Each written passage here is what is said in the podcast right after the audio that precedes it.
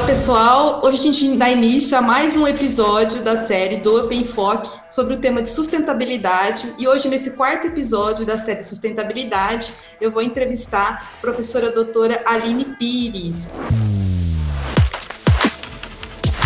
Aline Pires é bióloga, doutora em ecologia pela Universidade Federal do Rio de Janeiro e nos últimos anos ela tem investigado o papel da biodiversidade em relação às mudanças do clima. A Aline tem diversas publicações na área, é uma pesquisadora de referência dentro da área de mudanças climáticas, principalmente relacionado né, à perda de biodiversidade. Atualmente ela é professora da Universidade do Estado do Rio de Janeiro e pesquisadora associada à Fundação Brasileira para o Desenvolvimento Sustentável, a Plataforma Brasileira de Biodiversidade e Serviços Ecossistêmicos, e também a Rede Brasileira de Pesquisa sobre Mudanças Climáticas Globais, Rede Clima. Aline, é um imenso prazer ter você aqui com a gente, né, para estar tá falando um pouquinho sobre sustentabilidade, mudanças climáticas, né, principalmente em perda de biodiversidade. E eu queria passar a palavra para você e já lançar a primeira pergunta, né? Que o que é mudança climática e por que, que a gente deve se preocupar com isso, né? Com esse tema tão atual e tão que vem sendo tão debatido.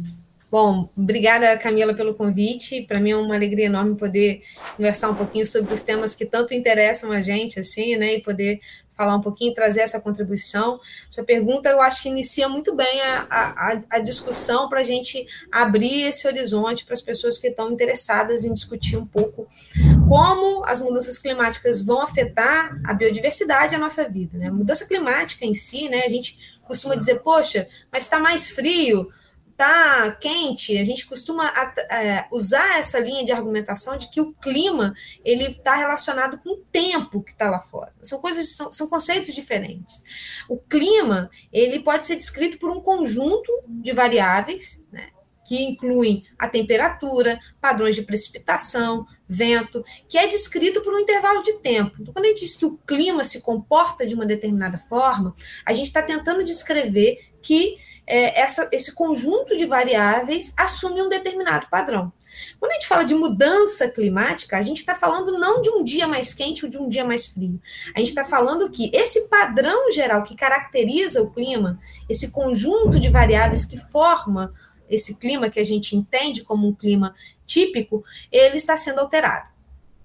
Bom, e isso é inequívoco, assim. Hoje a gente sabe é, do impacto das mudanças climáticas nos últimos 50 anos. A gente sabe que o clima que a gente conhece para o nosso planeta nos últimos 50 anos tem mudado drasticamente, relacionando uma série de, de padrões de mudança. O que, que é essa mudança climática? Né? A gente está falando de um aumento de temperatura, basicamente em todo o globo terrestre, então quase todas as regiões do globo vão ter, é, vão experimentar aumento de temperatura em diferentes níveis e, e, e graus de preocupação distinta.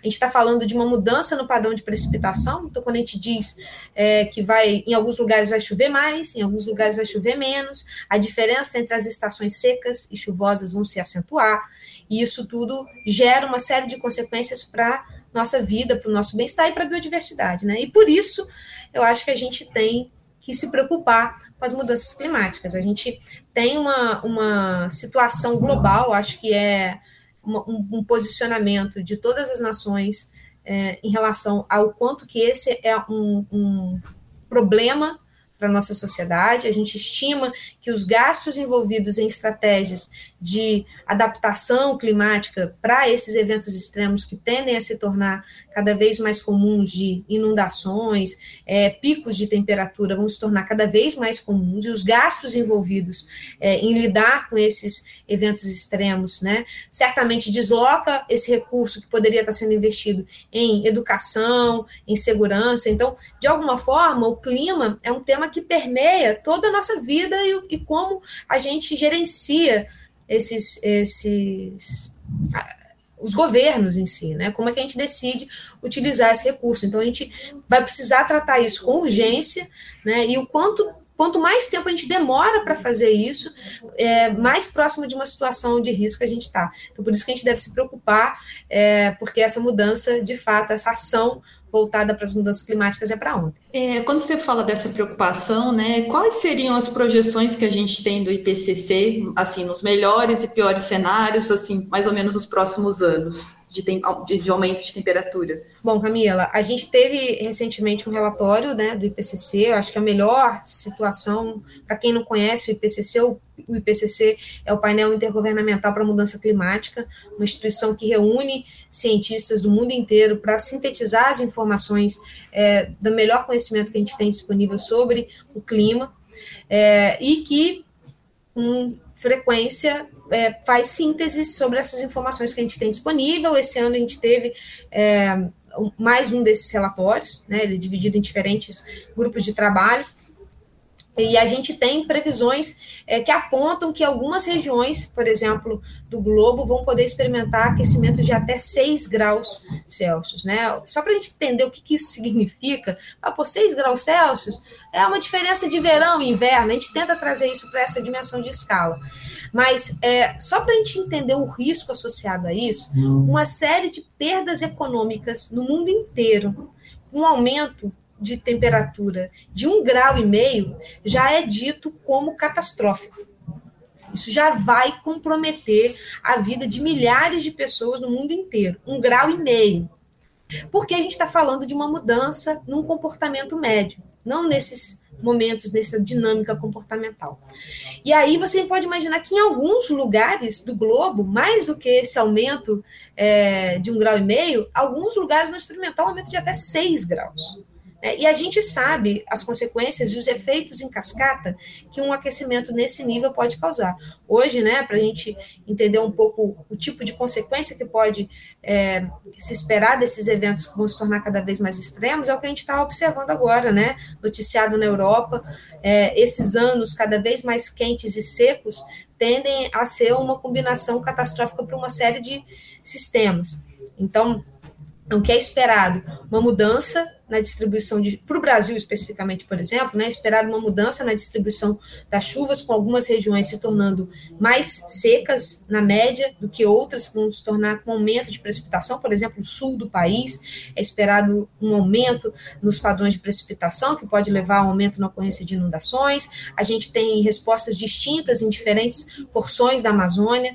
O Brasil, né, sendo um país continental, a gente pode esperar que cada região vai responder de um jeito, e essa resposta distinta, tanto do, numa escala brasileira, né, com cada uma das regiões respondendo de uma forma distinta, quanto numa escala global também, com as demandas de cada um dos países sendo distintas, carece do diálogo e do estabelecimento de estratégias que, de alguma forma, deem conta dessa heterogeneidade de respostas, né?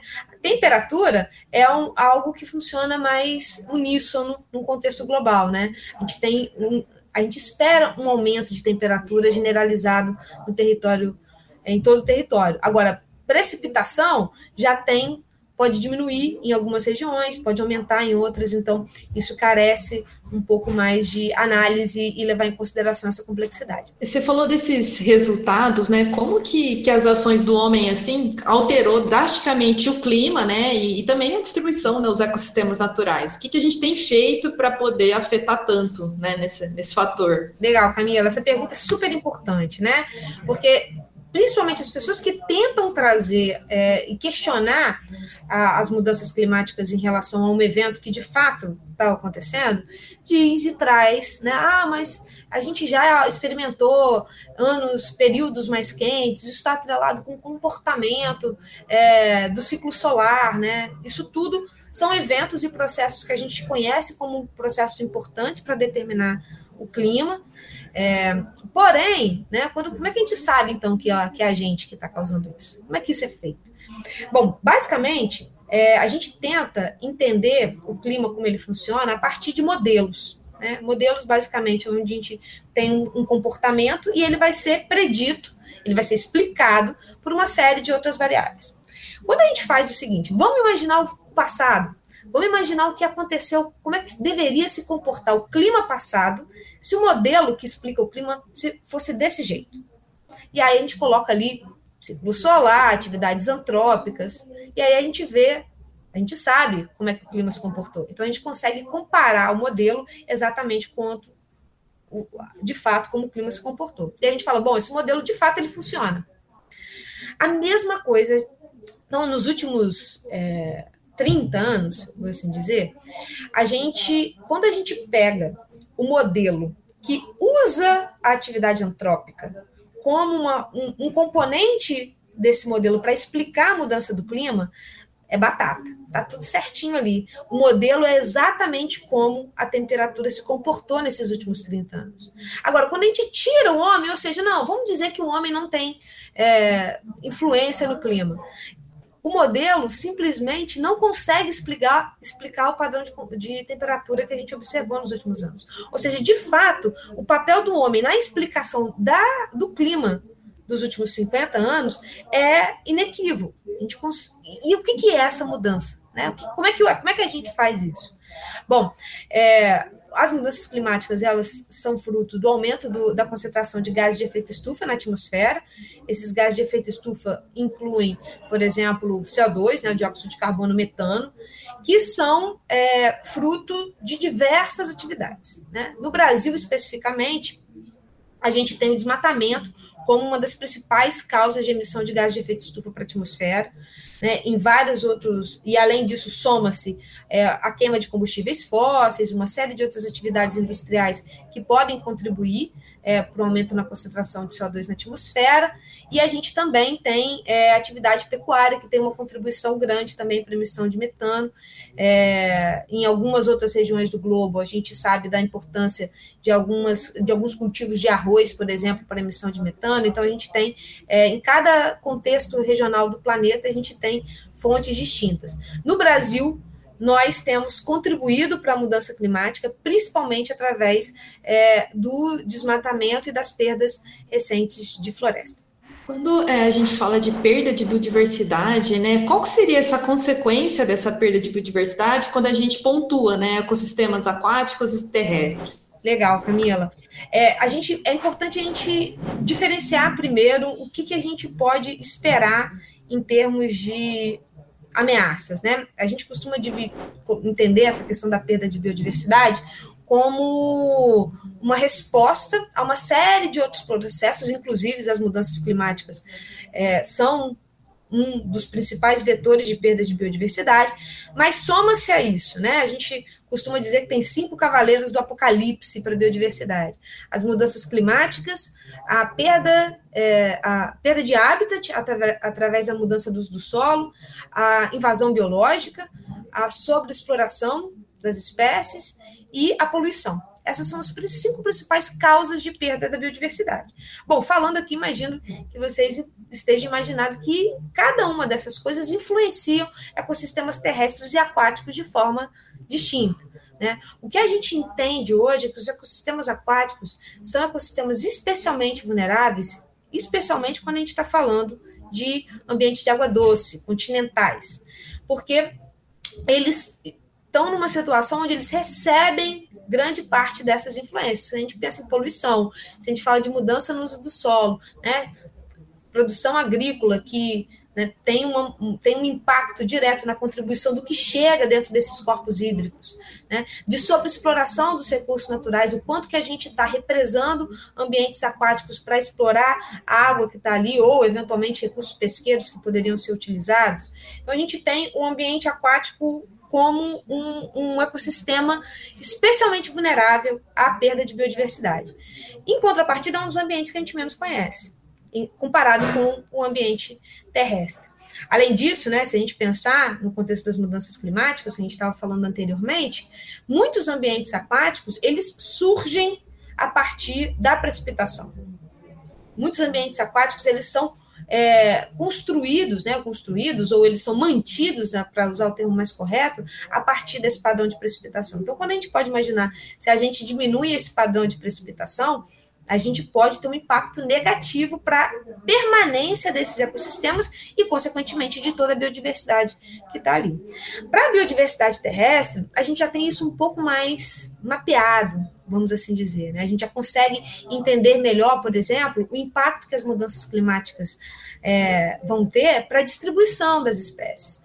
A gente tem né, uma série de processos que vão afetando os padrões de sobrevivência e reprodução das espécies e vão deslocando essas espécies para climas que são mais favoráveis para a permanência dessa espécie.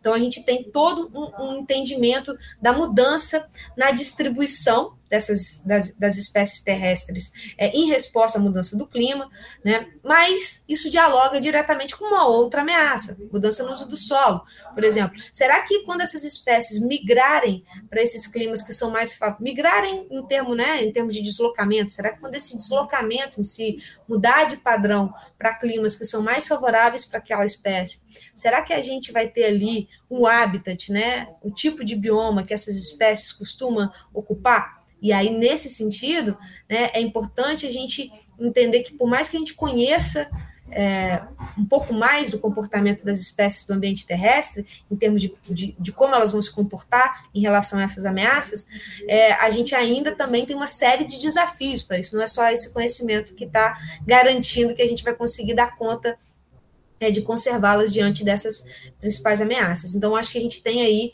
é, essa diferenciação. O ambiente aquático, os ecossistemas aquáticos tendem a ser especialmente sensíveis, é, são considerados um dos principais, é, um dos sistemas mais sensíveis em relação a essas ameaças. A gente ainda sabe pouco sobre como da capacidade de resposta. Alguns vetores são especialmente drásticos para ambientes aquáticos, como é o caso da poluição. É, e no caso dos ambientes terrestres, a gente já entende um pouco mais como essa biodiversidade vai se comportar, porém a gente ainda não tem é, todas as saídas possíveis para a gente garantir que a gente vai ser capaz de conter essa ameaça. E é interessante, às vezes a gente tende a pensar né, de forma fragmentada, mas existe um fluxo de matéria e energia, né? Os ecossistemas aquáticos sustentam os terrestres, os terrestres sustentam os aquáticos. Se você puder falar assim, mais ou menos, como que esse uso da terra interfere, por exemplo, no ambiente aquático? Um exemplo. Perfeito, Camila. Sim, hoje quando a gente pensa em, em, por exemplo, né, conservar um sistema aquático, quando a gente imagina um riacho, um rio, né, a gente já imagina o quanto que a conservação do ambiente terrestre no seu entorno, né, o que a gente chama de mata ciliar ou vegetação ripária no entorno de um rio, o quanto que aquela componente é extremamente importante para garantir a biodiversidade que está ali dentro. Hoje a gente sabe, por exemplo, que a principal fonte de energia para os organismos que vivem no ambiente aquático é, lótico, né, um riacho, um rio, um riacho, é o material que a gente chama material alóctone, mas nada de diferente do que é essa matéria orgânica que é produzida no, no, no, ambiente terrestre, que chega até o ambiente aquático, é o principal subsídio energético para as espécies que vivem ali. Então, se a gente desmata, na verdade, né, os, o, um ambiente em torno de um corpo aquático, o que na verdade a gente está fazendo, no final das contas, e de forma. É, simplória, mas para ficar mais claro, a gente está talvez matando ele de fome, no sentido de não deixar que essa, que é uma das principais formas de energia que chega no ambiente aquático, de fato seja capaz de subsidiar a biodiversidade que tem ali.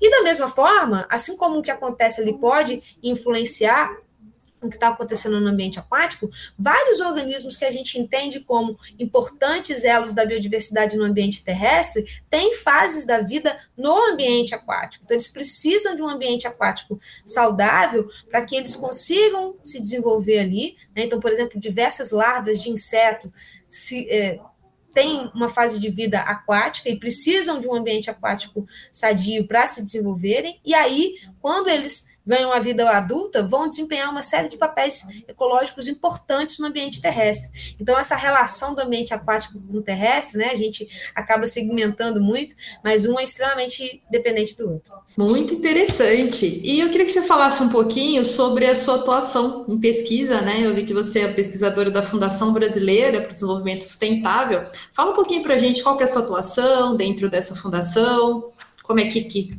iniciou tudo isso. Legal, Camila. A, a, Fundação, a Fundação Brasileira de Desenvolvimento Sustentável surge num momento muito é, particular da história ambiental do Brasil. Né? Ela surge é, logo após a, a, Rio 92, né, que foi o encontro que aconteceu aqui no Rio de Janeiro é, e estabeleceu uma série de instrumentos importantes, como a Convenção da Diversidade Biológica, como a Convenção Quadro do Clima, né? então a, a de combate à desertificação. Foi um momento muito importante no movimento ambiental global. Então, inspirados um pouco nesse, nesse movimento, nessa discussão, a fundação ela surge na tentativa de mobilizar o setor privado para engajar projetos de desenvolvimento sustentável. Então, essa é um pouco a, a, lógica. Como é que a gente pode pensar de maneira estratégica a, o estabelecimento de projetos que tenham e dialogam mais com essa pauta que estava surgindo e ganhando força ali? Então, é, para isso, né, contou com uma série de instituições fundadoras da fundação, e hoje a gente desenvolve uma série de, de trabalhos em diferentes temáticas, a gente transitou um pouco nesse sentido, fazendo, por exemplo, inventário é, de carbono das empresas, tentando entender um pouco mais o impacto que essas empresas têm para a dinâmica climática. A gente recentemente foi é, responsável pelo mapeamento numa escala única, inédita no Brasil, é, mapeando basicamente, imaginem, dividir o Brasil num, num pedacinhos de 5 metros quadrados e você dizer exatamente o que tem ali. Né? Então, a gente foi responsável pelo mapeamento da Mata Atlântica, é, pela Caatinga, a gente está no processo de mapeamento da Caatinga, é, a gente fez do Cerrado, Mata Atlântica e Cerrado no primeiro momento, agora a gente está fazendo da Amazônia e Caatinga, e quem sabe expandir isso para os demais biomas para fazer de fato o mapeamento de todo o território. É, especificamente, é, eu tenho trabalhado na Fundação dentro de uma perspectiva um pouco mais voltada para entender os impactos do rompimento da barragem de Fundão, é, para o Rio Doce, para a região costeira e marinha, e como a gente pode estabelecer um plano de reparação para isso. Então, é, é eu estou basicamente à frente dessa proposta. A gente tem uma série de outros projetos, convido todos é, que tiverem um pouco mais interesse em, em, entender a atuação da fundação, mas é uma, uma fundação sem fins lucrativos que busca implementar esses projetos e articular estratégias para garantir ações que vislumbrem desenvolvimento sustentável no país. É extremamente interessante, né? Quando a gente fala desses, das 17 ODS lá, desenvolvimento sustentável, né, que foi definido pela Agenda 21, essa fundação, no caso da tua pesquisa, estaria mais voltada para a preservação dos recursos hídricos, da água, ou tem também todo, envolve todos os outros objetivos? Legal. A sua pergunta é super importante, Camila. Assim, a Agenda 2030, que foi estabelecida pelas Nações Unidas é, para tratar diferentes pautas, né? Desde é, combate à fome, igualdade de gênero, recursos hídricos, a gente tem uma série de aspectos mostra e parte da premissa que nenhum desses problemas ele vai conseguir ser resolvido na sua essência se a gente não pensar isso de uma forma integrada. Então, tem claro, né, a gente pode começar a tentar resolver esse problema tratando de aspectos relacionados a recursos hídricos e particularmente essa, de fato, é a minha feição maior, assim, né? Eu sempre tento começar a pensar essas discussões mais integradas a partir da água. Mas é, a gente acaba, na fundação, trabalhando sobre esses diferentes, essas diferentes perspectivas, né? Sempre com uma, com uma lógica de desenvolvimento sustentável. Então, e tentando colocar esse debate em diálogo tentando se preocupar com o desenvolvimento econômico, com geração de emprego e renda, que são importantes dentro dessa lógica de desenvolvimento sustentável, mas aliada com conservação da biodiversidade, conservação da biodiversidade marinha, a ação para o clima, que são outros ODS muito importantes, inclusive o ODS 6, que é voltado para a água.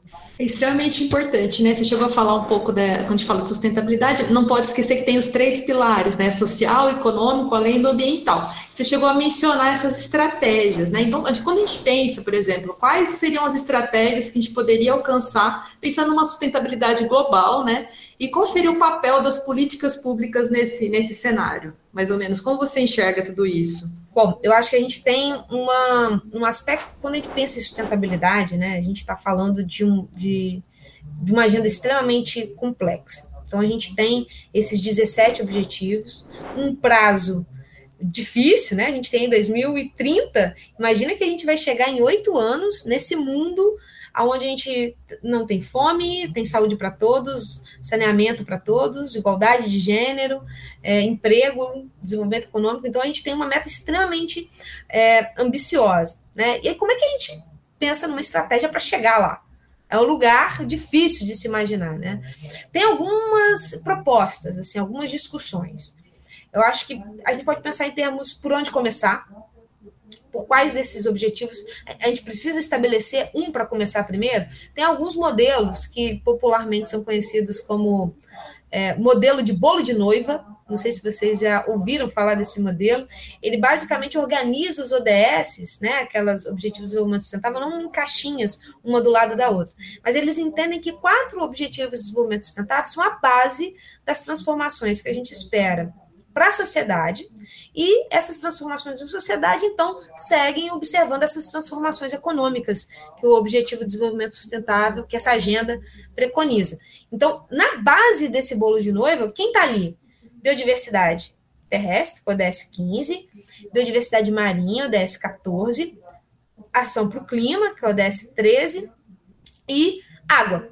Então, se a gente tiver basicamente uma biosfera funcionando adequadamente, água, clima razoável e a, conservando a biodiversidade, a gente vai construir a base, e aí já a segunda camada desse bolo, para o social, aonde a gente consegue explorar aspectos como educação, saúde, igualdade de gênero, e aí, tendo uma sociedade estruturada, vivendo em um ambiente saudável, a gente consegue avançar para as pautas econômicas e aí sim pensar em diminuir as desigualdades, que é um dos principais ODS, um dos principais desafios que eu creio ser importante para a gente conseguir cumprir essa agenda como um todo. Então a gente pode pensar nessa perspectiva, por onde começar. É, de uma outra forma, a gente pode pensar como é que a gente atinge esse termo que você usou, Camila, sustentabilidade global. Porque a Agenda 2030 também é uma agenda integrada e global. Como é que a gente vai chegar nisso no mundo inteiro? Né? É importante a gente levar em consideração que é, o status de sustentabilidade dos países no mundo é bem diferente. Né? Os, cada um dos países estão enfrentando desafios mais ou menos específicos, mais ou menos é, difíceis de serem é, trabalhados. Né? Por exemplo, o Brasil, né, o pior é, Objetivo de Desenvolvimento Sustentável em termos de desenvolvimento no país é o ODS 10, que fala sobre desigualdade, é, mas a gente tem, a priori, atingido os objetivos é, voltados para a produção de energia limpa, a gente tem uma matriz é, de produção a partir da energia hidrelétrica, que a gente sabe que tem uma série de problemas associados, né? Mas é considerado é, uma das principais formas de produção de energia limpa no, no planeta. E a gente, a priori, estaria bem nesse sentido. Então, cada uma das nações está enfrentando um desafio nesse sentido. Quando a gente olha essas nações que estão lá, ditas sustentáveis, né? Atingindo bons indicadores de sustentabilidade, a gente precisa também pensar na transferência de tecnologia, e recurso e pessoas para garantir que algumas dessas experiências elas sejam absorvidas por países que estão enfrentando desafios maiores, né, que realmente estão patinando em cumprir essa agenda e não conseguem sair do lugar porque estão passando por situações extremamente difíceis, de pobreza extrema, de fome, e é muito difícil você pensar em tecnologia, em conservação da biodiversidade, se você ainda está enfrentando problemas tão basais, como, por exemplo, acesso à água, saneamento, saúde. Então, isso tudo é muito complicado e, ao mesmo tempo, depende dessa tecnologia para que isso seja, de alguma forma, implementada. Então, uma das formas que a gente pode pensar para chegar nesse lugar é a gente entender que essas parcerias entre nações, principalmente entendendo fluxos de países que já estão um pouco mais avançados e que já superaram determinados desafios para a sustentabilidade, é, trazer essas experiências para países que ainda estão passando por alguns desafios diria que esses são, são duas formas de pensar essa saída, né, Camila? Exatamente, por isso que a gente precisaria de um investimento maior voltado também é, para as políticas públicas, né, que destinem um pouco o olhar para isso também, né? É, a gente está falando num contexto mais global, né? E quando a gente pensa com o papel como cidadão, como é, eu, como você, como qualquer cidadão pode contribuir, quando a gente fala de aquecimento global, parece que é algo que está muito longe, né, das nossas como a gente pode contribuir para tentar reduzir né, esse efeito do, do, aumento do clima, com poluição e uma série de efeitos que a gente está tendo. Bacana. Cara, a gente tem basicamente, se a gente tentar entender, né, que as nossas atividades, o modelo de desenvolvimento que nos trouxe até aqui, é um dos principais fatores que, é, que são responsáveis pelo, pelo aquecimento global, né, ou seja, a gente tem que pensar em mudar o nosso modelo de desenvolvimento. Como é que a gente se comporta, né? A gente tem uma série de situações, né? A gente na ciência acaba usando muito desses modelos e cenários para tentar imaginar possibilidades é, que colocam a gente em lugares mais seguros daqui a uns anos, né? O que, a gente pode fazer?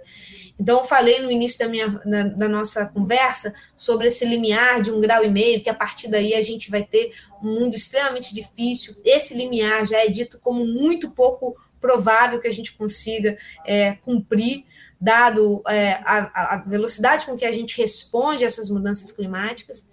É, e a gente tem uma expectativa que, que, talvez a gente consiga, até o final do século, com um pouco mais de tempo, chegar nisso, mas a gente vai passar por maus bocados aí no meio desse caminho. O que, que a gente pode fazer, então, Aline? Dá para fazer alguma coisa? Bom, nesse esforço de imaginar futuros, diversas é, possibilidades são colocadas na mesa. E se todo mundo parasse de comer carne, por exemplo? Todo mundo para de comer carne no, no planeta será que a gente ia ter uma, uma, um impacto no clima? Porque a gente entende que a produção de carne hoje é um dos principais gatilhos para o desmatamento, né, que contribui para a emissão de uma série de gases de efeito estufa. E se a gente mudasse, simplesmente parasse de consumir combustíveis de origem né, fóssil? Paulo, vamos mudar toda a matriz energética no mundo inteiro. A gente conseguiria reverter esse, essa aceleração? Basicamente, muitos dos cenários que trazem essa, essa, essas opções, onde a gente tem as boas respostas, estão relacionados com uma mudança cultural de, de larga escala. Então, é isso, basicamente assim. Quais são as possibilidades que, de alguma forma, parecem sugerir que é possível não ter um aquecimento com a magnitude que a gente espera? Se a gente tivesse uma mudança radical na dieta global. Essa mudança, ela pode ocorrer a partir, por exemplo, de uma mudança que pode partir de cada indivíduo que está ouvindo essa conversa agora, né?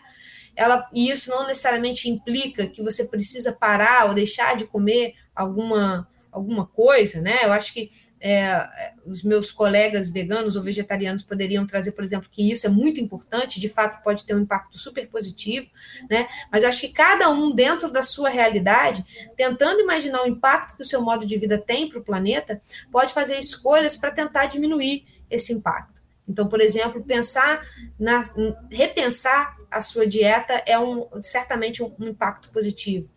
Pensar na, na questão do consumo, né? o quanto que a gente consome e, e se, gente, se, o que a gente está consumindo, porque a gente parece, né? Eu vou comprar isso daqui, é como se aquilo aparecesse brotasse do nada, né? Mas por trás da produção daquele item, cada item que a gente consome, né, existe toda uma cadeia produtiva que demanda a emissão de gases de efeito estufa, que demanda o consumo de combustíveis fósseis, e isso tudo né, é, leva em consideração um impacto que a gente nem, não necessariamente é, consegue é, medir. Então, eu diria né, que cada um de nós, cidadãos, eu acho que a gente tem que repensar de, foto, de, de fato o modo como a gente vive. A gente precisa comprar as coisas que a gente compra, a gente precisa de tudo que a gente é, se parece precisar, trocar as coisas com a velocidade com que a gente troca. A gente pode fazer escolhas mais acertadas e contribuir, se responsabilizar mais pelas escolhas que a gente faz, né? Aonde eu destino o lixo que eu produzo, né? Isso tudo eu acho que são reflexões que são urgentes para a gente. Então, acho que cada um de nós tem um, um, papel importante nessa reflexão e tentar, na medida do possível, incorporar isso na sua vida e na vida do, de, que, de quem cerca a gente.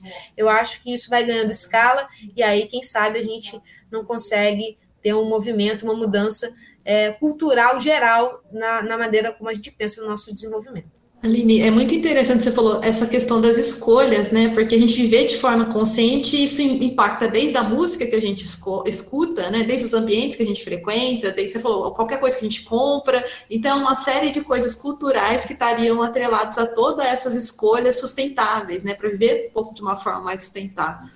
A gente está chegando no final, tá? é, essa grande contribuição, né, nessa grande aula que a gente está tendo aqui com você. E eu queria que você, assim, como uma pergunta final, se você quisesse comentar uma coisa que não foi perguntada ou deixar alguma mensagem de forma geral sobre esse tema que a gente está conversando aqui. Bom, Camila, acho que eu vou fazer um pouco das duas coisas, assim. E eu acho que dialoga muito bem com esse último papo, né?